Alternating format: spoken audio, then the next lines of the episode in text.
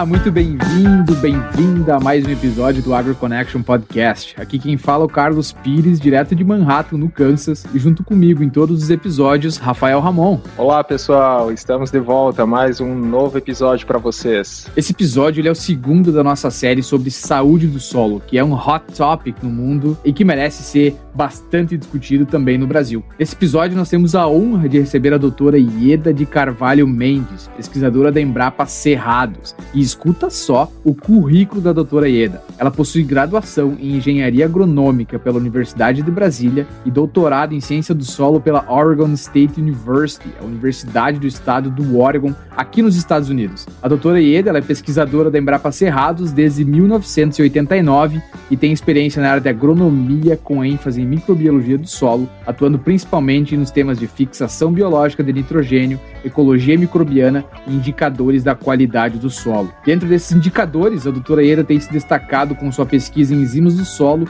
e também com a BioAS, uma tecnologia de bioanálise do solo criada por brasileiros. Doutora Ieda, seja muito bem-vinda ao AgroConnection Podcast. Uma alegria muito grande estar aqui para falar da tecnologia de BioAS, hein, Carlos? BioAS, ó, olha só, fica aí o aprendizado, né? Eu tava falando com a doutora Ieda antes que eu tava com a dificuldade, tava falando BioAS, não é nem BioAS, né? Errei de novo, é BioAS. E para você que tá aí ouvindo, não perca esse bate-papo porque tá imperdível. Segura aí que já já estamos de volta para falar sobre a carreira da doutora Ieda e também sobre as enzimas e a BioAS. Segura aí. AgroConnection. A cada 15 dias, um podcast com informações que ultrapassam fronteiras e conecta você com o mundo agro. Apresentação: Carlos Pires e Rafael Ramon. Muito bem, estamos de volta e para a gente começar esse bate-papo com a doutora Ieda, conta para nós como você construiu esse currículo, porque é um currículo muito bom, né? Um currículo bem vasto. Eu sou aqui de Brasília, né?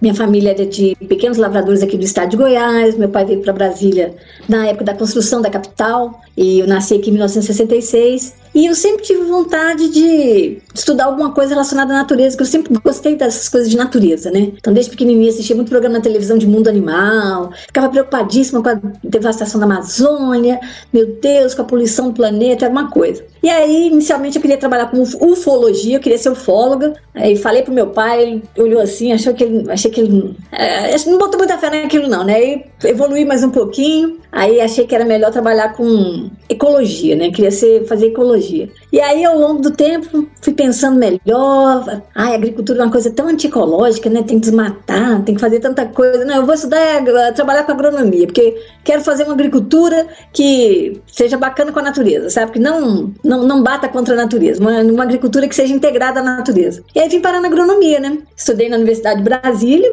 de 1982 a 1987, no curso de agronomia. Foram anos maravilhosos da minha vida, né? um curso fantástico. E já na UNB comecei a fazer estágio na Embrapa. Então entrei na Embrapa em 1986. Me formei na UNB, fiz meu TCC e o jeito que eu encontrei a microbiologia foi que é, eu precisava de uma bolsa. Eu era, eu era, eu tinha que ter. É, meu pai era pobre, não dava. A gente tinha tinha que se virar, né? Então surgiu uma, uma oportunidade de bolsa na Embrapa Serradas para trabalhar com herbicidas. E eu fui. E aí durante uma, uma certa etapa do projeto, meu orientador falou assim: olha, o que, que você quer fazer no seu TCC? Você quer estudar persistência de herbicidas no solo ou você quer trabalhar com efeito de herbicidas na, na, na, na microflora? Aí eu, opa, efeito de herbicida na microflora, né? No ato. E aí fui parar no laboratório de microbiologia. Entrei lá e nunca mais saí, tô lá até hoje, né? Então já lá se vão é, desde isso aí, é quase 35 anos, olha só, né? E foi lá que eu me achei, descobri essa carreira de microbiologia, inicialmente trabalhando com o E depois com a parte de indicadores de qualidade do solo, né? Quando eu saí do Brasil, para fazer o doutorado, eu não tenho mestrado, hein, gente? Eu fiz agronomia, aí fiquei dois anos com bolsa do CNPq. Nossa, CNPq é maravilhoso, né? Que, ai, Deus abençoe sempre. Então, tive bolsa de iniciação científica, depois bolsa de DCR. E aí, quando terminou minha bolsa de DCR, no último mês teve concurso para Embrapa. Nossa Senhora, que presente. Aí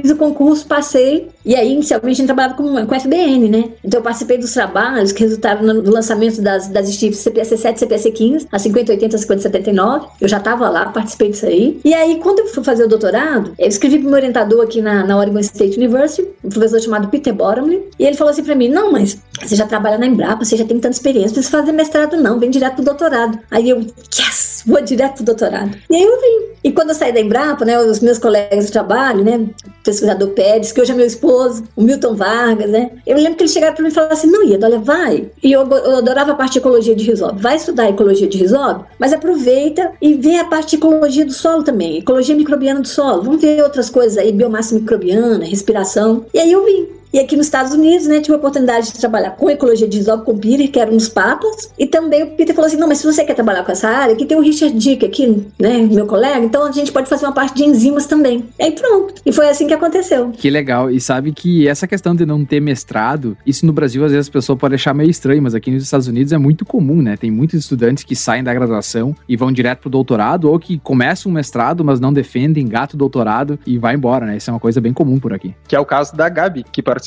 aqui com nós no, no episódio anterior, né? Exato. Também ela emendou o mestrado diretamente para o doutorado. É uma boa estratégia, talvez, né, para a gente aprender. E aproveitando, doutora Ieda, antes de entrar nesse, nisso que a senhora mais sabe, né, falando um pouco mais da sua experiência lá no Oregon, tem alguma experiência lá do, desse tempo que a senhora ficou fora que gostaria de compartilhar com nós para motivar talvez outros estudantes? E também se puder falar um pouco das características daquele estado, o que, que a senhora mais gostou, como é que foi lá? Gente, foram quatro anos e foram maravilhosos. Quando eu já estava lá, eu sabia que eu ia sentir saudade de lá, entendeu? Eu morei numa cidadezinha chamada Corvallis, que era coração do vale. E as pessoas super simpáticas. Se eu for dizer que os Estados Unidos, é, se eu for falar minha impressão sobre os Estados Unidos com base em Corvallis, Estados Unidos é o paraíso, entendeu? E não é verdade, é porque Corvallis é diferenciada. Então era uma cidade pequenininha, as pessoas muito educadas, muito gentis. Quando a gente chegava na, na pista para atravessar, eu nem precisava fazer sinal, os carros já paravam sozinhos, eu ficava toda sem graça, assim, ai meu Deus, meu Deus. Mas as pessoas educadíssimas, muito simpáticas, sorridentes. Era uma, uma cidade universitária, né? É, a cidade vive em torno da, da universidade, então as pessoas acolhem muito bem os estudantes, né? principalmente os estudantes estrangeiros. Então tinha um supermercado Fred Maia que, ai, quando a gente tá cansado assim, né, vai lá pro supermercado fazer compra, shopping terapia, né? Então os caixas sempre perguntavam, e aí, como é que tá na universidade? Como é que tá indo? Tá gostando? Tá gostando? Então, as pessoas muito simpáticas, muito hospitaleiras, né? Então a gente tinha a Brazilian Connection lá em, em Corvallis, né? Que eram os brasileiros, né? Comunidade brasileira ótima, ótima, fantástico, grandes amigos até hoje. E os amigos americanos, né? Então, grandes amizades que estão comigo até hoje. Algumas, infelizmente, a gente perdeu o contato, né? Mas foi uma época, assim, muito legal. E uma época também, assim, puxada, né, gente? Porque não é fácil, né? A gente sabe, assim, que um programa de doutorado é muito puxado. Então, assim, nossa, estudando todo dia até duas horas da manhã. Eu estudei nos Estados Unidos na época da Copa de 94. Eu tinha uma amiga minha lá Califórnia assim: vem assistir os jogos da seleção. E eu, que jogo de seleção, menino? Tem que fazer prova. e eu trabalhei com microbiologia de agregado de solo. Então, eu tinha tanta amostra de solo para federar e eu tinha que ter agregado menor que 0,25 milímetros. Então, é uma classe de agregados que tem que ter assim, menos de 5% no solo. Então, para me ter 500 gramas daqueles agregados, para me fazer meus ensaios, eu tinha que peneirar toneladas de solo. Então, eu saía, eu era num, num subsolo, então eu ficava lá peneirando solo, era peneiramento a seco, ainda bem que era seco, né? Mas meu nariz, depois eu fazia assim, saía tijolo dentro do nariz, sabe? Trabalhei demais, mas foi ótimo. Meu orientador foi uma pessoa incrível. Foi o melhor orientador assim, que eu poderia ter. Se eu tivesse pedido a Deus, eu pedi a Deus e Deus enviou mesmo. Ele foi um presente, um cara muito legal. Todo o departamento, os professores muito legais. Muito... Eu só tenho boas lembranças desse período. Claro, né? Também tem a saudade, porque naquela época que foi de 1993 a 1997, não tinha essa facilidade de comunicação que a gente tem hoje, né? Então só dava para ligar para o Brasil uma vez por semana por telefone no domingo, que era mais barato. Então, assim, a saudade era muito grande, né? Em quatro anos eu só vi meus pais uma vez. Então, isso aí, minhas sobrinhas nasceram, eu não vi o nascimento, né? Então, tem umas coisas assim. Mas, é, é, perdas e ganhos. E no final, salto positivo, né? Então, foi muito bom. Foi uma experiência ótima. E o Oregon é um estado lindo, é um dos estados mais bonitos dos, dos Estados Unidos, né? Na costa oeste, muitas montanhas, as, as rochosas estão aqui. A costa do Oregon é muito bonita. Então, assim, foi uma experiência muito, muito, muito boa. Que legal. Essa e... questão do, do acolhimento, assim, de uma cidade menor me faz me lembrar do período que eu tive em Lugo, no norte da Espanha, uma cidadezinha bem pequena. E nós, uh, quando eu fui, eu fui numa primeira leva de brasileiros que foi pelo Ciência Sem Fronteiras e a gente foi muito bem recebido lá. É uma sensação muito boa, né, quando a gente é bem acolhido no, num lugar. Nos outros lugares que eu tive também fui, né, mas, mas em especial nesse, nessa cidade menor, a relação que você cria, né, com as pessoas ao redor é diferente, né? Não, foi muito bom, foi, foi ótimo, foi uma experiência maravilhosa. E ficou o recado aí da doutora Ieda para quem acha que doutorado é moleza, né? Não é fácil, não é brinquedo, não, né? É relação, no pain, no gain, né? Exatamente, exatamente. Eu, eu, eu adoro estudar. Então, pô, é, eu tava sentindo que eu queria, né? Mas você é. tem que estudar mesmo, né? Então, assim, é, mas foi, foi, foi, muito bom, muito bom. E sempre tem espaço, né, para brasileiros que realmente querem trabalhar duro. Os americanos acolhem muito e muito bem esses brasileiros que realmente querem vir para cá ralar é, e fazer um bom trabalho durante o doutorado. Quando eu ia embora, eles queriam me chamar para trabalhar lá no Washington, lá no estado de Washington. Eu falei, não, não, eu tenho que trabalhar em Brapa, eu quero voltar. Porque aprender aqui, eu quero usar lá no Brasil, quero meu, meu, meu futuro é lá. É isso aí. Você está ouvindo AgroConnection. E agora, trocando as engrenagens, então, mudando o nosso assunto, agora a gente vai falar sobre o que a doutora Ieda mais sabe, né? O, é o assunto que ela é especialista, que é, é, saúde do solo, é qualidade do solo, são duas terminologias aí, de certa forma, semelhantes, com algumas diferenças na parte técnica. E a doutora Ieda, ela tem diferentes perspectivas, né? Com certeza, sobre a saúde do solo. Trabalhou no Brasil, trabalha no Brasil, trabalhou nos Estados Unidos. E, e a gente quer saber, doutora Ieda, qual é a importância do componente biológico é, em uma análise de solo e como que isso pode influenciar aí no nosso entendimento sobre a saúde do solo? A biologia do solo é a base da saúde do solo. Então, se você pensar assim, quanto mais vida um solo tiver,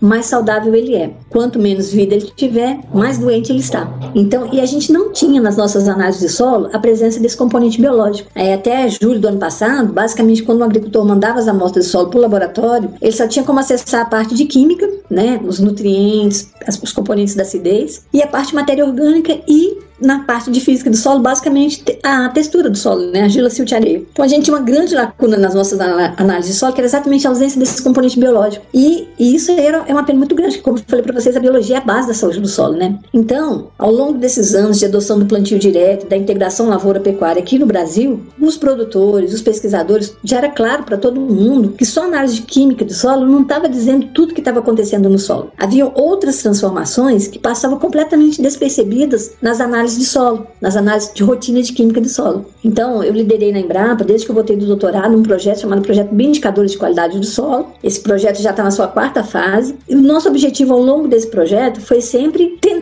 ter indicadores né, biológicos, bioindicadores nas análises de solo, de tal forma que o, o agricultor pudesse usar isso aí para avaliar se o manejo que ele estava fazendo estava melhorando a saúde do solo ou estava fazendo o solo dele ficar doente. Então, foi um projeto que começou a primeira fase dele em 1999, logo que eu voltei do doutorado, né? aí já se vão já quase 22 anos de pesquisa, né? Até a gente chegar nessa tecnologia bioanálise de solo, que eu falo que é como se fosse o exame de sangue do solo. São duas enzimas, uma do ciclo do carbono, que é a beta-glicosidase, e outra do ciclo do enxofre, que é a lisofatase, que a gente usa para avaliar a saúde do solo, para saber se o nosso solo está saudável ou se ele tem algum problema sintomático de saúde ou se já está na UTI, né? Então, para isso que essas enzimas servem. Bom, doutora Eda, realmente, né? Hoje se escuta bastante sobre essas análises biológicas, parece que se, parece ser né, essa uma nova fronteira do conhecimento na agricultura brasileira. E como você falou, né, já, já era estudado há algum tempo, então é um assunto que nem não é tão novo para a academia, mas é novo para o produtor rural. Então, queria lhe perguntar se tem, se a senhora consegue de, colocar de alguma forma uma linguagem mais fácil para que também o nosso ouvinte que não tenha tanto conhecimento do assunto possa compreender melhor o que, que são essas enzimas, quais, quais os papéis dela, né? E por que fazer análise de enzimas do solo para entender melhor como é que está a situação do solo, né, para que o produtor uh, entenda o porquê que ele deve fazer esse tipo de análise. Então, olha, o que são enzimas, né? Enzimas, eu falo que as enzimas são maravilhas da natureza. É o jeito mais fácil a gente explicar o que é uma enzima. Que uma enzima é uma molécula fantástica. Uma enzima é uma proteína, né, que catalisa reações bioquímicas bioquímicas. Então, essas reações podem ser tanto de metabolismo como de catabolismo, né? Mas elas são maravilhosas, porque elas fazem, em condições normais de temperatura e pressão, coisas que se nós, seres humanos, tivermos que fazer em condições sintéticas, a gente vai gastar muita energia. Um exemplo de uma enzima maravilhosa é a nitrogenase, né? Que faz a fixação biológica do nitrogênio. Ela consegue pegar o nitrogênio que está na atmosfera e converter ele em amônia e fornecer esse nitrogênio para as plantas, em condições normais de temperatura e pressão, gastando 27 moléculas de ATP. Quando a gente tem que fazer isso artificialmente, a gente tem que gastar quase é, dois barris de petróleo por tonelada de amônia produzida, e sem contar que gerando muito gás, gás carbono, né? Porque queima de petróleo, né? Para produzir o adubo. Enquanto que a enziminha maravilhosinha lá dentro dos micro-organismos, né? Dentro dos risóbios, dentro dos aspirinos da vida aí, faz isso em condições normais de temperatura e pressão. Então, as enzimas são essas maravilhas da natureza, né? É, a nitrogenase é um exemplo delas. Então, nós temos várias outras enzimas dentro das células e fora das células. Então as enzimas, elas têm um papel no solo, um papel ecológico muito importante, porque elas ajudam, né, elas catalisam todas essas reações que ocorrem dentro da célula dos, dos micro-organismos, mas também do lado de fora. Então, por exemplo, uma molécula de celulose, uma molécula enorme. Você precisa de várias enzimas para atuar na degradação daquela molécula. E a mãe natureza é tão sábia que para cada pedacinho da molécula tem uma enzima específica. Tem espécies de fungos que chegam a produzir 10, 15 diferentes tipos de celulases. Então, assim, é uma coisa maravilhosa. São moléculas fantásticas. E nessa bioanálise e, e, esses ensaios de atividade enzimática, né, o solo está cheio de enzimas. E essas enzimas no solo, elas vêm tanto dos micro-organismos, como das plantas, como da própria fauna do solo. Né? Então, a minhoca, todos aqueles insetos que vivem ali no solo, possuem essas enzimas dentro dele, quando eles morrem, elas são liberadas para o solo. Uma boa parte delas é degradada, né, por outras enzimas do solo, chamadas proteases, mas uma parte delas consegue ficar ali, dissolvida nas partículas de argila, ou mesmo na matéria orgânica. Então, essas enzimas que ficam ali dissolvidas nas partículas de argila e na matéria orgânica, e as enzimas que estão dentro das células, é que vão contar para a gente como é que está a saúde dos nossos solos. Se o solo está saudável, se o solo está doente. Esses ensaios de, de atividade enzimática no solo, eles são conhecidos há muitos anos. Tem um professor aí nos Estados Unidos, é, de origem húngara, o professor Milton Tabatabai, que foi um dos pioneiros no desenvolvimento desses ensaios de atividade enzimática. Então, é, são ensaios Imagina, medir a atividade das enzimas no solo. Então, quando ele começou a desenvolver esses ele, é, os, os, os, trabalhos científicos eram assim: ah, presença da beta-glicosidase, sei lá, na América ou, ou na Europa, porque todo mundo ficava querendo saber se elas ocorriam nos mesmos lugares, entendeu? essas coisas todas, né? Mas foi esse professor, Milton Tabatabai, que desenvolveu os primeiros ensaios. Isso é uma coisa já conhecida da ciência há muito tempo. E a gente viu que essas enzimas elas funcionam como indicadores, com, com sensibilidade para detectar as mudanças que ocorrem no solo em função do sistema de manejo. Então, um dos professores que eu trabalhei nos Estados Unidos, o professor Richard Dick, foi aluno orientado direto do Tabatabai. Então, eu fui para o laboratório do Richard, lá eu aprendi a fazer as enzimas. Uma senhora muito simpática, muito rigorosa, muito precisa, a Jo. E, e aí, quando eu voltei para o Brasil, a gente começou a fazer esses ensaios de atividade enzimática aqui. Mas só que o nosso enfoque, aqui no Brasil, a, eu trabalho na Embrapa, que é a empresa brasileira de pesquisa agropecuária, e aqui na Embrapa a gente tem que viabilizar soluções tecnológicas para o nosso agricultor. Não dá só para você ficar escrevendo Com paper, certeza. publicando, entendeu? Não, você tem que gerar uma solução tecnológica. O que, que eu vou fazer com isso aqui que vai ser útil para o meu agricultor? Então a gente viu nesses ensaios de atividade enzimática a grande possibilidade de agregá-los às análises de solo, de tal forma que por meio deles o agricultor pudesse saber se o solo dele estava saudável ou estava doente. Então eu falo que é como se fosse exame de sangue do solo. No exame de sangue você usa várias enzimas que são marcadores de fígado, de rim, coração, para saber como é que está o funcionamento desses órgãos. Então, esses ensaios de atividade enzimática também servem para que a gente utilize os resultados deles para saber se o nosso solo está saudável ou está doente. E aqui no Brasil, é, a grande contribuição assim, do, da pesquisa brasileira foi que a gente desenvolveu estratégias para a gente saber quando que os níveis de atividade enzimática nos nossos solos quando que eles estão adequados, moderados e baixos. Não adianta nada você fazer o exame de sangue, ver lá o seu colesterol, as enzimas do fígado, se você não tiver um valor de referência para saber se aquele valor ali tá bom ou se não tá. Então, da mesma forma que isso é importante para o exame de sangue das pessoas, para o exame de sangue do solo também era importante. Então, nós, é, nosso grupo de pesquisa aqui do projeto Bindicadores, né, sobre a, a, grande inspiração do nosso colega Djalma Martinho Gomes de Souza, que nos deixou ano passado, que era um pesquisador. Fantástico, muito, né? Muito, muito fera. Cara, assim, era. Acho que, sei lá, hoje em dia eu fico pensando, acho que Djalma tinha conexão com outras coisas aí. Porque, é. olha, ele deu muita contribuição na parte de fósforo, calagem, de gesso. E na microbiologia. Pô, Exato. o Djalma trabalhando junto com a gente, sabe? O Djalma falou: não, vamos usar os princípios de calibração da, de nutrientes, que nem a gente faz aqui na fertilidade química, para fazer a, a, calibração das enzimas. Pronto, coisa mais simples do mundo. Ele tinha os experimentos certos, na hora certa, no local certo, deu tudo certo, sabe? Então, assim, essa foi a grande inovação. Nós fizemos essa primeira estratégia de interpretação de parâmetros biológicos, não só de enzimas, biomassa, respiração microbiana, é, do mundo. Então, assim, e na época eu falei Djalma, Djalma, nós, esse trabalho está tão interessante, está tão legal, nós vamos publicar ele no Jornal da Sociedade Americana de Ciência do Solo. Porque foi lá na Sociedade Americana de Ciência do Solo que surgiu essa história toda de qualidade do solo, né? Então, Exato. se o pessoal gostar, vai ser ótimo. Se eles não gostarem, eles vão ter que dizer pra gente por que, que eles não gostaram, né? Gente, aí mandamos o paper, né? Aí quando chegou os pareceres, ela era tudo assim, oh, very interesting. Oh, do que, não sei o que, não sei o que. Gente, Vai, Brasil! Foi aceito para publicação, saiu naquela revista da CSA, que é a, a revista que vai para os membros das três sociedades, né? A CROP, a SOS e a Agronomy. CSA News. CSA News. Hoje já está com mais de 110 citações esse trabalho e tal. Então, assim, foi um marco. E foi a tese do nosso aluno de, de mestrado, o André Lopes, que era o filho da Vilderete, que foi a moça que me ensinou a trabalhar com microbiologia quando eu entrei na Embrapa. Nossa, olha só, olha as, as connections aí, né? As connections, é, né?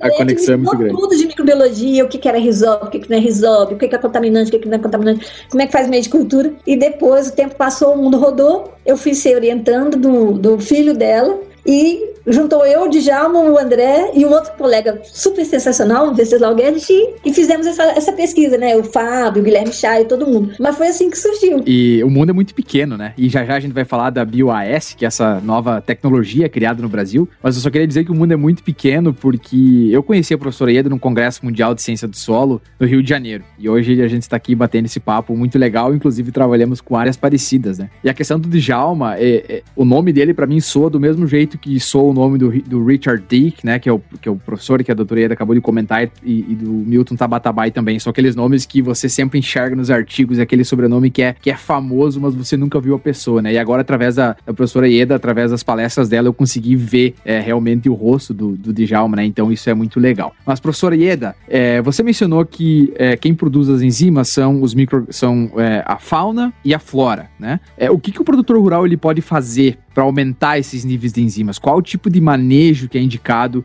é, para que se melhore a saúde do solo? Olha, são, é, são as coisas tradicionais que a gente já sabe na agronomia, que os romanos já falavam disso, né? Que não é novidade nenhuma, né? Rotação de cultura, presença de plantas vivas cobrindo o solo na época seca, aqui no caso do cerrado, né? Palhada, a palhada é o chapéu do solo. Então, diversificação, quanto mais diversificado for o seu, o seu sistema agrícola, melhor. A integração lavoura-pecuária, né? Onde você tem um componente animal e se você puder ter o um componente florestal também, é muito melhor ainda. O plantio direto, que envolve o não revolvimento do solo. Então, de uma maneira geral, Quanto mais os nossos sistemas agrícolas imitarem a natureza, mais ele vai ter microorganismo, fauna, e isso aí vai se reverter em mais, maior atividade enzimática no final. Então, na natureza, o que, que você tem? Você tem árvores, você tem animais, você tem o solo coberto o tempo todo, você não tem ninguém revolvendo o solo, você tem diversidade de plantas. Então, Hoje no Brasil a gente tem os sistemas de integração lavoura, pecuária, floresta que são assim fantásticos nesse sentido assim de realmente melhorar a saúde do solo. Então nós temos vários experimentos em vários locais do Brasil comparando o plantio convencional, que é aquele plantio onde tem aração e gradagem, com plantio direto e também com esses sistemas de integração, né, integração lavoura-pecuária e integração lavoura-pecuária-floresta, e independentemente do local, o nível de atividade enzimática, o nível de atividade biológica do solo aumenta à medida que você sai do plantio convencional e vai para o ILPF. Então, por isso que eu falo, eu falo muito nas minhas apresentações da questão da memória do solo, né? Que o solo guarda tudo que a gente faz com ele tema de manejo. E guarda mesmo. E, e independentemente do local, o que o solo sempre fala para a gente quando a gente faz atividade enzimática é: olha, se você fizer ILPF, é a coisa que eu mais gosto. Entendeu? Não faz plantio convencional comigo, não. Plantio convencional você me detona. Então, assim, é, eu brinco com o pessoal, né? Que mais importante do que você ter azão, Bzinho, Czinho separando Exato. isso aí, é você entender que você está estabelecendo um canal de comunicação com o seu solo. Então, é, e que você está começando a entender as histórias que o seu solo tem para te contar e que até então passavam despercebidas, né? E que não estavam só presentes na análise de química do solo. Então, precisava desse componente para a gente começar a estabelecer essa comunicação com o solo, né? Então, isso aí que eu acho legal. Que eu acho que agora o agricultor tem um canal de comunicação com o solo dele. E mais, e, e assim, e que eu sempre falo, né? Mais importante do que você. O pessoal fala muita coisa disruptiva, tecnologia disruptiva, né? Eu acho que disruptivo mesmo vai ser o dia que todo mundo se conscientizar que tudo nesse planeta está conectado e que o solo é essa pele que cobre o planeta. A pele é o maior órgão do corpo humano, então o solo também é um grande órgão do planeta e que ele não só é um superorganismo, né? Isso é muito importante a gente ter esse entendimento, né? Esse superorganismo que armazena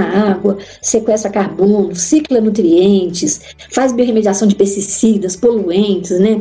É, então, ali, é, mais importante, o agricultor saber entender que o solo dele é vivo e cuidar da saúde de, do solo dele como tal. Então, assim, eu, eu, vejo vários agricultores e assim, eu acho muito legal, porque todos eles enchem a boca para falar assim: olha, meu solo está saudável, meu solo está todo verde. Isso é muito bom. É. Porque ninguém quer ter altas produtividades em cima de um solo doente, sabia? O Exato. bom não quer. Outro dia eu estava trabalhando com um agricultor aqui de, de Goiás, né? Ele falando assim: ai, mas eu fico tão feliz de saber isso, que eu estou no caminho certo, que meu solo está bem. Porque, claro, você quer, você quer ser um empresário rico, acabando com a saúde dos seus funcionários? Você quer isso? Quem é uma funcionária da agricultura? Não é o nosso solo, né? Ele que faz toda essa parte de. Esses, né? Ele que faz tudo na agricultura pra gente, né? Ele, né? Ele Com é certeza. Vai é. querer ter uma agricultura produtiva acabando com o seu solo? Eu tenho percebido que o produtor brasileiro, ele tá começando a ter orgulho, né? De, de mostrar, não, no meu solo eu coloco plantas de cobertura, no meu solo a atividade de enzimas ela é alta, o meu solo é saudável, né? Isso é bem importante para uma melhoria. Nossa, eles ficam muito felizes, muito felizes, sabe? Assim, o, o agricultor, o dono da, da fazenda, nossa, ele fica muito feliz. E assim, e é impressionante, né? que agora a gente está montando esse banco de dados enormes da saúde dos solos brasileiros, né, nesse, nesse programa de, da tecnologia BioAS, de, de saúde do solo, e o que a gente já viu que a gente já tem mais de 3 mil amostras no banco, e com relação à parte de ciclagem de nutrientes, só 27 amostras, menos de 1%, pontuaram no pior nível. Olha que coisa fantástica, cara. Pô, você vai falar assim, não, mas 3 mil amostras é muito pequeno. É muito pequeno, mas, pô, são 3 mil amostras, só 27. Então, assim, eu, eu sempre brinco com os meus colegas, né, o Dari, o Guilherme Chá, lá, o Fábio, fala, gente, vamos contar esse negócio direito pra ver se tá certo, né? E realmente, gente, só 27 amostras de 3.335, um negócio assim. Então, mostrando, assim, que e isso porque o agricultor brasileiro não sabia disso. E agora que ele vai passar a ter acesso a esse tipo de informação, eu acho que, olha, em pouco tempo, dois, três anos, é, hoje 60% é, dos solos estão nos, nos, níveis bons, né? Eu acho que daqui a dois, três anos já vai todo mundo no 90%, no 100%, porque só tem avião no campo, gente. Consultor, agrônomo, é tudo fera. E os caras só querem deixar a coisa lá em cima de mim, entendeu?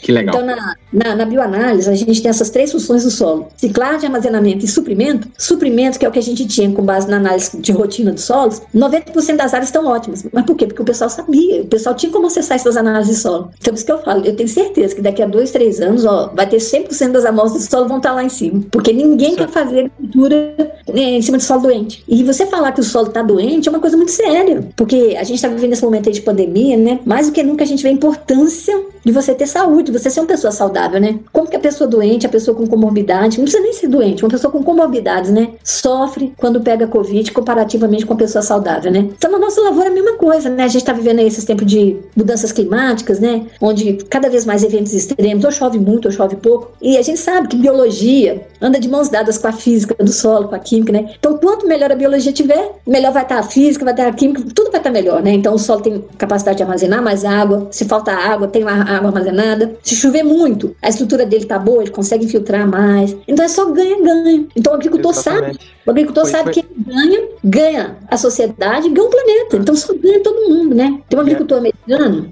não sei se vocês já viram falar, se você aproveita, Carlos, para conhecer pessoalmente, é o Gabe Brown. Ele tem um depoimento dele que eu acho assim de arrepiar, que ele fala assim que antes dele começar a trabalhar com saúde do solo, ele acordava todo dia pensando assim, o que, que eu tenho que matar na minha lavoura hoje? Que praga que eu tenho que matar? Que inseto? Que planta invasora? Que nematóide? Que fungo? Que bactéria? O que, que eu tenho que matar hoje?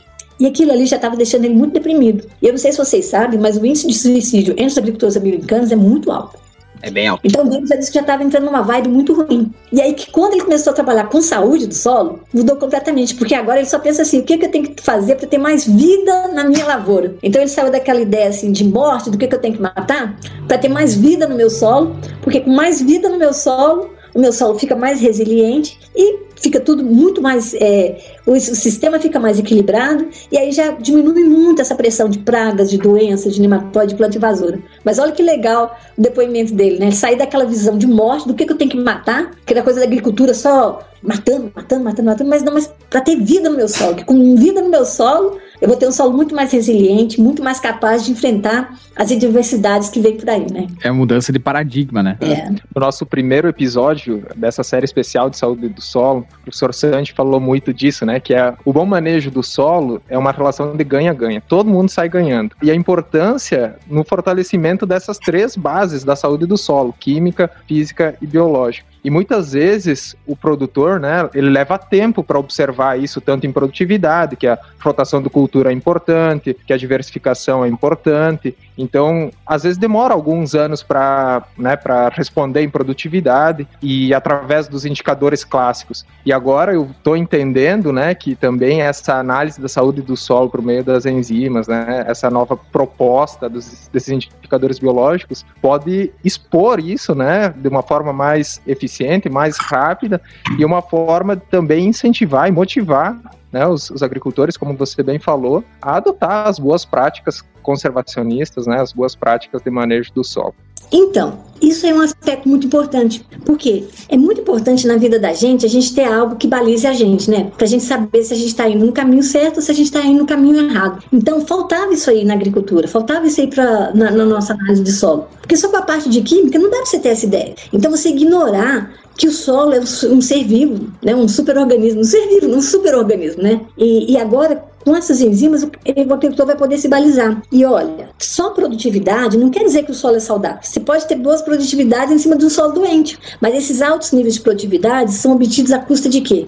À custa de elevadas entradas de pesticidas e de adubos. Enquanto que no solo saudável, você poderia obter essas mesmas produtividades com menos entrada de pesticida e com menos entrada de adubo, ou seja, sendo muito mais eficiente. Então, a gente hoje, a gente fala é, um exame de sangue, né? um exemplo. Você pega o exame de sangue, você vai fazer o exame de sangue, você está achando que está tudo bem. Aí quando você faz o exame de sangue, você vê lá colesterol, gordura no fígado. Pô, mas eu tava ótimo. Não, mas era sintomático. Então você pode ter boas produtividades em cima do solo doente, só que seu solo tá doente e com problemas assintomáticos de saúde do solo. E cedo ou tarde, aquilo ali vai se reverter em perda de rendimento na lavoura. Da mesma forma que se você não cuidar do seu colesterol, ou, né, você pode ter um infarto, um AVC. É só questão de tempo, né? Uma bomba relógio que você tem ali. Então, quantos anos você vai esperar? Você vai esperar 5 anos? Vai esperar 10 anos? Você vai brincar com uma coisa dessa? Então, você vai esperar o seu solo perder matéria orgânica para você fazer, tomar atitude. Então, assim, então a bioanálise veio exatamente para dar esse tipo de balizamento para o agricultor, que ele não tinha até então. Ele já tinha essa intuição. Todo agricultor que está fazendo plantio direto há muitos anos, né? O pessoal lá do Clube da Minhoca, a alegria que eles têm quando abre o solo e vê lá a minhoca, né? Pô, o melhor indicador, né? Vivo ali, você saber que o solo está cheio de minhoca. Mas faltava uma coisa assim que ele pudesse medir acompanhar, né? Então agora ele vai ter isso aí. E a gente está vendo, assim, uma receptividade enorme da tecnologia. Eu não esperava que a bioanálise fosse ter tanta repercussão como está tendo. Parece que assim, as pessoas estavam ávidas. Realmente elas estavam esperando aquilo ali chegar, sabe? Então, eu tenho dado muita palestra, muita. Mas é impressionante. O pessoal fica muito feliz, sabe? Os agricultores, então, ficam. Nossa! E, e aquela coisa, né, gente? A gente fala, né? não existe milagre, existe capricho, né? Então, o solo saudável é capricho, né? O cara que investe naquilo ali sabe, né? Que é muita relação, mas assim que vale a pena, né? Porque eu só quero recomendar aqui para quem não escutou ainda o, episódio com o Dr. Santi, ele fala essa mesma palavra e enfatiza muito bem essa questão do capricho, né? Então veja só que acho que tem resposta, hein? São coincidências que não são coincidências, né? Porque vários entrevistados aqui já falaram sobre fazer o simples bem feito com capricho. Um solo saudável é uma construção e a gente sabe os caminhos. Agora é só a gente aplicar. E a bioanálise é essa ferramenta que estava faltando para orientar o agrônomo, o consultor, o produtor, né? Para ele ver onde que ele está indo, né? Se ele está indo no sentido de melhoria ou de, ou, ou de degradação da saúde do solo. A bioanálise do solo, né? a BioAS, eu vou falar bastante agora para mim não errar mais, ela é uma tecnologia que veio realmente para ficar, né? E para ajudar o produtor rural. E como a doutora Ieda já comentou, ela é baseada principalmente na análise de duas enzimas, a ariosulfatase do enxofre e a beta-glucosidase do carbono. Mas a gente sabe também que existem inúmeras outras é, enzimas que também podem ser analisadas. Qual o motivo da escolha especificamente da beta-glucosidase e da aril-sulfatase, doutora Ieda? Elas foram as melhores. Então, ao longo desses 20 anos de estudo, nós testamos vários, vários parâmetros microbiológicos como indicadores, né? Então, os clássicos, biomassa microbiana, carbono, nitrogênio, fósforo da biomassa microbiana, nitro, é, a respiração basal, várias enzimas. E no final, as melhores, as mais eficientes para detectar mudanças que ocorriam no solo eram, foram a beta e a, e a ariosulfatase. E outra grande vantagem que elas têm é que elas não são influenciadas por calcário nem por adubo. A gente sempre trabalhou com a fosfatase ácida, que é uma querida também, e que é a enzima que a gente tem maior quantidade no nosso solo de cerrado. Era a queridinha do, do, do Djalma também, né? Mas o que, que acontece com a fosfatase ácida? Ela é impactada pela adubação fosfatada e, além disso, principalmente ela é impactada por calagem. Então, quando você coloca calcário no solo, como é uma enzima que funciona em pH ácido, a atividade dela cai. Então, por isso que ela não entrou para bioanálise. Então, na bioanálise, a gente acabou ficando com os dois melhores parâmetros. E eu falo assim que menos é mais, porque quanto mais parâmetros na análise, você encarece a análise. E que só com dois parâmetros você já consegue responder, vamos dizer assim, 90% das perguntas que você está fazendo, entendeu? Então, assim, no final também você ganha nesse sentido, de menos ser mais. Por isso que demorou muito tempo para a gente chegar nelas, porque a gente realmente tinha que saber se elas eram as melhores mesmo. Imagina a gente queimar a tecnologia colocando enzimas que não ia funcionar direito. Para chegar redondinho no agricultor, assim, realmente vem muita pesquisa aí por trás. Então, tudo que você pensar a gente já fez. Área degradada, cultivo orgânico, plantio direto, integração lavoura-pecuária, é, área de mineração, todos os testes elas, elas já passaram, sabe? Então, assim, ela realmente, elas, em todos esses testes, elas, elas foram as melhores. E é interessante a gente trabalhar com as duas, porque muitas vezes uma não vê uma coisa, mas a outra não deixa passar. É interessante é. isso, sabe? Bem legal. E, no futuro a gente começar a entender isso aí. Por que, que isso acontece? Às vezes as duas vêm, às vezes a sulfa vê, a beta não vê, as duas juntas não passam em branco. Ou uma ou outra vai ver. Ou as duas juntas. Muito legal. E, e, é bom também a gente comentar aqui que tanto no ciclo do carbono, né, que a beta está influenciando, e no ciclo do enxofre, tem outros micro-organismos que, que trabalham nesse ciclo, né? Então elas também conseguem é, enxergar toda essa parte de micro-organismos que estão por trás, aí bactérias, fungos, enfim, não somente as enzimas por, por si mesmo. E o legal da enzimas que eu falei, né, que ela é um parâmetro integrador da biologia do solo, porque ela está presente na fauna, no microorganismo e nas plantas. Nós temos beta-glicosidase e arisfatase dentro dos nossos, dentro do nosso organismo. Dentro das nossas células, aquelas estruturas chamadas lisosomos, que é onde ocorre a digestão das células, né? Uhum. Lá está cheio de beta-glicosidase e arisfatase. E quando as pessoas nascem com deficiência de produção dessas enzimas, que pode ocorrer esse defeitinho no DNA e elas não conseguirem produzir, muitas vezes a criança não atinge a idade adulta. Olha que tristeza. É. Então, a gente pode até pensar nisso no solo. À medida que você vai perdendo essas enzimas no seu solo, você vai condenando ele também a um processo de, de adoecimento e talvez até morte em seres humanos, não ter essas enzimas causa morte. Muito legal. E a gente vem falando agora aqui dessa parte microbiológica, é, e uma pergunta aí que tem, que tem surgido bastante comentários no Brasil, né, recentemente, é em relação à análise do DNA do solo, né, análise a nível de campo. A minha pergunta é: veio para ficar? É, eu, eu, como estudante, eu tenho, eu tenho minha opinião. E o que, que a doutora Ieda pensa sobre isso? Sobre essa análise de DNA do solo do produtor rural? Como que um produtor vai representar uma área de 100 hectares com uma análise de DNA? Existem vários caminhos para chegar ao topo da montanha, né? O DNA pode até ser um deles. Mas atualmente eu acho muito difícil ele virar na prática. Então, assim, eu acho que a gente ainda tem que aprender muita coisa ainda a nível de estudos de metagenômica, principalmente com relação à questão de redundância funcional, para a gente chegar a alguma coisa. Porque não adianta nada você falar que aqui tem espécie A e aqui ela não está presente, mas se você tiver outro organismo que faz aquela mesma função, e daí? Então, eu acho que o grande importante, a coisa mais importante é você saber explicar isso so what. E daí, entendeu? Que, que isso aqui quer me dizer? Então, olha, é, no caso das enzimas, né? Por que, que é interessante a gente trabalhar com as enzimas? Que eu falo que elas são agentes formadores da memória do solo. Então elas acabam refletindo toda a geração de toda a geração de biologia que houve ali naquele solo, entendeu? As gerações passadas de biologia, né? De organismos. Então, plantas, micro-organismos e fauna. Então, é, eu acho muito interessante essa, essa, capacidade da gente acessar a memória do solo através das enzimas. E com a análise de metagenoma, eu não vejo como a gente faça isso hoje, entendeu? Então, acho que, acho que ainda tem muita pesquisa pela frente para a gente chegar a esse nível que a gente está chegando hoje com as enzimas. E com as enzimas, você veja bem, nós tivemos agora um grande grupo aqui do nosso agro, o pessoal da SLC Agrícola, que na safra 19-20 caracterizou mais de 55% das áreas deles com a BioAS. Esse aí nós estamos falando de 333 mil hectares, hein? Uma bagatelinha, né? E o pessoal da SLC fez uma análise de BioAS por talhão, sendo que o tamanho desses talhões podia variar de 200 até 800 hectares. Uma BioAS. E os resultados ficaram fantásticos. Então, assim, o pessoal da SLC está vendo, porque a SLC é um, um, grande grupo do agro, né? Eles querem trabalhar muito com essa questão do ESG, né? Environment, Society and Governance. E, então, eles estão postando muito na BioAS. E você vê uma amostra por talhão. Quer dizer, incrível, né? É. E, e, ao longo de é, esse primeiro, essa primeira rodada de bioanálise, a gente trabalhou com um piloto de oito laboratórios comerciais e eu tenho acesso aqui no nossa, na nossa plataforma web, eu vejo tudo que entra aqui todo dia, eu fico olhando, sabe? Então, de vez em quando a gente vê uns laudos assim muito interessantes, aí eu ligo pro laboratório e falo, olha, eu quero falar com a pessoa dona daquela fazenda lá daquele laudo. Aí a gente senta o grupo todo, o Fábio, o Guilherme, eu, a gente senta com, os, com o pessoal daquela área, né? Então tem umas áreas muito interessantes, a gente pergunta assim, mas aquela área ali, o que, que vocês fizeram? Aí você vê lá do outro lado, o cara dá uma risadinha assim, sabe? Tipo assim. hum. Eu já sei o que você quer falar. Realmente, sabe? Elas vão na jugular. A gente fala, mas por que, que essa área aqui tá assim, sabe? É impressionante. Tipo, uma vez até que eu tirei a foto do pessoal, porque quando a gente perguntou, o carinha riu assim pro outro assim, sabe? Tipo. elas, elas, cara, é impressionante. Que interessante. Impressionante. A gente tá falando de enzimas, né? Que são proteínas né? A gente está falando de coisas de escalas nanométricas, né? Como que uma coisinha dessa numa escala nanométrica ajuda tanto a gente a entender do, do, nosso solo, né? Do nosso planeta.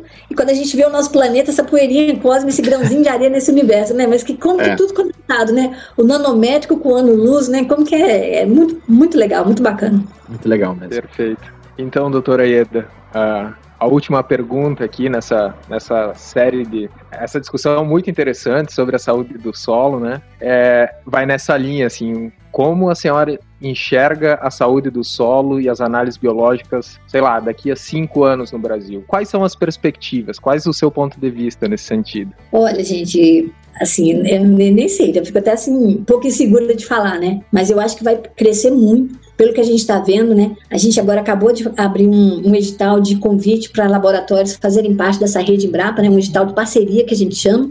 Parece que nós já estamos aí com mais de 70 laboratórios inscritos. Então você imagina, gente. Nossa. Eu quero assim que daqui a cinco anos realmente o Brasil seja o maior embaixador da saúde do solo do mundo, entendeu? Que a gente o sonho. Agricultura né? produtiva, vibrante, em solos vibrantes, em solos saudáveis, que sequestra carbono, que cicla nutrientes, uma agricultura assim top. Então é isso aí que eu espero para o futuro, sabe? Assim, realmente a gente, a gente já fez tanta coisa, né? O pessoal nunca acreditava que esse solo encerrado aqui, por exemplo, ia virar o que virou hoje, né? Você pega lá o livro lá do Nile Brad, você olha lá as primeiras versões dele, ele fala pô, os solos eram improdutivos, né? O doutor, ai meu Deus do céu, o Norman Bula, quando veio visitar a Embrapa, falou, não, esses solos aí são improdutivos. Hoje em dia virou o que virou, né? Então vamos mostrar para o mundo que os nossos solos velhinhos, intemperizados, mas se a gente turbinar eles, a biologia do solo leva eles longe, né? Então, velhinho que nada, os bichinhos estão aí excelentes, né? E bem estruturados fisicamente, hein? É. Eu acho que isso, isso vai dar muito o que falar no futuro, porque, veja, vocês estão centralizando muita informação, né, a respeito dos solos, então eu vejo daqui no, isso no futuro, né? Essa digitalização do que é os nossos solos, né? Como vai ajudar na agricultura, né? Ter tanta informação, ter tanta base de dados. Nós vamos é, ter políticas é a, a nível municipal, a nível estadual, entendeu? E que assim, políticas públicas pé no chão, entendeu? Sabendo exatamente Perfeito. onde está precisando ser consertado, onde não está. E quem sabe também, né, daqui a, assim, quando a gente já não começa a ver aquele sonho do pagamento por serviço ambiental virar realidade nas nossas fazendas, né? Exato. Então, o agricultor ser remunerado por estar armazenando água, é, sequestrando carbono, né, e usando a bioanálise como parte desses índices agroambientais. Então, isso é um grande sonho e vamos apostar nessa agricultura é, top do século XXI, uma agricultura moderna, com uma nova análise de solo, com uma visão muito mais ampla, que vai muito além daquela questão de só excesso e falta de nutrientes, levando em consideração a vida do solo, né? Então, eu aposto muito nisso aí. Eu tenho uma fé que a gente ainda vai ver esse sonho virar realidade. E o Brasil tem um potencial gigantesco, né? Hoje, o americano já trata trata o Brasil como o principal inimigo na agricultura, porque o Brasil é uma potência, tem um potencial de crescer ainda mais e se tornar referência né, em sustentabilidade. Isso não tem. Eu, eu, particularmente, não tenho dúvida nenhuma que esse momento vai chegar e o Brasil aí vai despontar como o principal país na agricultura com sobras. Você está ouvindo AgroConnection. Mas muito bem, a gente vai se encaminhando, doutora Ieda, para o final da nossa entrevista. Agora é a parte que o nosso ouvinte sempre pede para a gente fazer, é a parte que eles mais gostam, que eles querem conhecer quem é a doutora Ieda Ieda fora da pesquisa? Quem que é a doutora Ieda em casa? É antes das 8 da manhã, depois das 6 da tarde, que é aquele momento que chega de pesquisa, o que na verdade não é bem assim, né? A gente sabe, às vezes a gente vai dormir com a pesquisa, a gente sabe como funciona,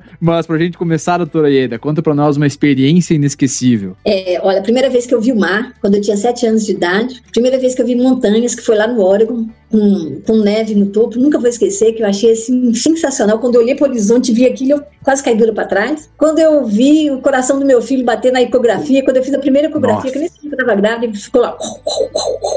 Uau! Nunca vou esquecer daquele momento. E também quando ele nasceu, eu olhei para a carinha dele, né? Então, esses momentos a gente não esquece. Que legal. E um sonho profissional? Olha, o sonho profissional, isso é fácil, né? É ver a nossa agricultura bombando, né? E, se, e, recebendo pagamento do serviço ambiental e sendo uma agricultura que é feita preservando o meio ambiente, né? Que a gente, aquela velha história, né? Que a gente sempre deixa jardins para gerações futuras, né? Não deserto. Então que a gente entregue melhor do que a gente pegou. Esse é o sonho. Muito legal. E o hobby? Pois é, o hobby, hein? Olha, é, esse eu achei difícil. Eu gosto de ler biografias, eu gosto de ver documentários, mas eu não tenho assim, um hobby específico, não. Gosto de caminhar. Muitos pesquisadores, eu acho que se enquadram nessa também, né? A gente acaba se detendo tanto em pesquisa e trabalho que às vezes até esquece do hobby. Mas é, fa faz parte, faz parte. É, e a comida preferida? Ah, essa é, é, simples. Brasileira mesmo, gente. Arroz, feijão, bife, batata frita e salada de alface com tomate. E também um franguinho assado de vez em quando é ótimo. Que legal. Eu não sei como chama em Brasília, mas lá no sul a gente chama da laminuta, esse, esse, esse prato brasileirão, né? É, pão de queijo também, né? Pão de queijo é muito bom. E o, o teu lugar preferido? E aqui não é o lugar que você viajou, é o lugar onde você gosta de estar. Ah, eu gosto da minha casa, né? Eu, eu sou muito caseiro. Então, assim, eu adoro adoro muito ficar em casa. E eu gosto muito da minha cidade, gosto muito de Brasília. É, aqui no Planalto Central, é uma região assim muito bonita, muito especial. Aqui perto a gente tem uns locais muito interessantes, a Chapada dos Veadeiros, que é um local lindo. Então, eu, esses lugares assim que eu gosto. Que bom. E o lugar mais legal que você já visitou? O mais legal, eu não sei se é o mais legal, mas eu vou dizer assim, ano passado eu tive uma experiência muito legal. Eu sempre fui muito afim de conhecer e não tinha tido a oportunidade. Eu fui conhecer a Patagônia. Nossa. E aí eu fiquei, eu fiquei assim impressionada com sabe assim, como que, com a beleza. É, então, não, não, não, sei se é o mais legal que eu fui, não, mas me impactou muito, me impactou porque foi bem antes da, da, da, pandemia, né? Então, foi o último contato, assim, com a natureza que a gente teve. Então, ter visto lá aquelas geleiras, que eu nunca tinha visto geleira de perto, eu era louca para conhecer como é que era uma geleira, né? Aqueles lagos glaciares, é, aquelas montanhas lindas, né? Aquelas paisagens patagônicas, então foi, foi muito legal. E o estilo de música preferida? Ah, rock and roll. Ah, aí sim, eu, hein? Eu, eu, eu, eu sou fãzona da Rita Lee. Desde sete anos de idade eu gosto da Rita. Então, rock and roll, Paralamas do Sucesso, ixi, Rolling Stones, Beatles, isso aí. Que bacana. E a doutora Era tem um time de futebol? Não, eu não tenho, mas eu... Meu marido é flamenguista, meu filho, meu pai, meu irmão, então Flamengo, né? E, mas eu sou seleção canarinho, né, Brasil. Que legal, olha só, Brasil sempre em primeiro lugar. E agora uma pergunta que a gente... Esse é o primeiro episódio que a gente tá fazendo essa pergunta e ela foi sugestão do doutor Rodrigo Mulazani, uma sugestão bem interessante que é para perguntar para os nossos é, convidados sobre uma fraqueza. E isso pode parecer uma pergunta até um pouco quanto estranha, mas é uma pergunta que de repente a doutora Ieda é uma super pesquisadora e talvez ela também tenha uma fraqueza. Isso pode encorajar, né, os nossos ouvintes a também seguirem é, carreiras auspiciosas. Eu tenho várias, mas uma assim que eu fico muito chateada com ela é que eu não consigo escrever tudo aquilo que eu, que eu faço, entendeu? Todos os dados que eu gero eu não consigo publicar, pelo menos não na velocidade com que eu, com que eu gostaria. Então isso aí é uma coisa assim, que às vezes me deixa assim meio triste, sabe? Que eu queria fazer mais, mas eu, então assim, não, eu não faço na rapidez, na, na velocidade com que eu gostaria. Então acho que isso aí é uma fraqueza grande. E acho que é uma fraqueza que muita gente tem, né? E nós vamos tentar a partir desse episódio a gente expor também as fraquezas de super pessoas para mostrar que mesmo tendo fraquezas é possível chegar aonde se quer. É, doutora Ieda, a gente agradece muito a sua participação aqui no Agro Connection Podcast. Acho que ficou bem claro para todo mundo o que, que é as enzimas, o que, que é a saúde do solo, como tudo realmente está conectado, né? E aí a gente fica bem feliz que a gente escolheu o nome certo para o nosso podcast, que é Connection, Agro Connection. E a gente espera aí que nossos ouvintes tenham entendido um pouco mais é, sobre enzimas, sobre a saúde do solo e também sobre a sua trajetória, que sirva como exemplo para muitos brasileiros que querem se tornar autoridades no agro. Como os ouvintes do Agro Connection Podcast podem acompanhar o seu trabalho? Trabalho, doutora Eda? Acessando o currículo Lattes, acho que é a melhor forma. Na página da Embrapa, a gente tem lá no buscador, você pode digitar bioanálise de solo, então você vai imediatamente para a página da tecnologia. Então lá tem a, boa, uma, é um repositório das nossas publicações, dos nossos vídeos. Então, hoje em dia, com um, clique, um cliquezinho você acha tudo, né? Então, dessa forma aí fica bem, bem, bem tranquilo. Na página da Embrapa, pode digitar bioanálise de solo, que tá tudo lá. É isso aí. Eu também quero agradecer, foi um prazer enorme conversar com você. Sobre te encontrar nas redes sociais. Não é, não é difícil a gente estar tá aí surfando na, na internet e encontrar uma palestra da doutora Ieda, né? Até essa questão da, da pandemia, né? acho que aumentou muito essa questão do, das lives, né, dos vídeos, uhum. das palestras online, e com certeza eu acho muita gente está aprendendo com a senhora todos os dias, né, vendo as suas, suas apresentações. E eu também aprendi muito hoje, agradeço de coração a participação da senhora e quem sabe, né, a gente se encontre de novo aqui para conversar num, mais uma vez no podcast, porque com certeza tem muita coisa para falar sobre esse assunto. Muito Olha, eu agradeço muito e parabenizo vocês. Eu achei fantástica essa iniciativa. Gente, que geração maravilhosa, que coisa incrível vocês aproveitarem todas essas facilidades que a gente tem hoje com a tecnologia, né? Usarem isso aí para conectar o agro, né, no Agro Connection. Parabéns, show de bola. Pode me chamar que eu volto sim, vai ser um prazer, viu? Show de bola, vocês estão de parabéns. Muito obrigado, doutor Ieda. É, é uma honra para nós né, essas palavras e a gente vai seguir o nosso trabalho e tentando conectar esse mundo agrícola é, brasileiro que é muito grande. Muito obrigado, você, nosso ouvinte, por ter escutado esse episódio do Agro Connection Podcast com a doutora Ieda de Carvalho Mendes, pesquisadora da Embrapa Cerrados e uma das idealizadoras da BioAS. Para escutar mais episódios como esse, você pode nos encontrar nas principais plataformas de áudio como Spotify, Apple Podcast, Google Podcast, entre outros. Você também pode nos escutar diretamente do nosso website www.agroconnection.net. Você também nos encontra no Instagram, Facebook e Twitter pelo arroba o AgroConnection. Stay tuned. Tchau!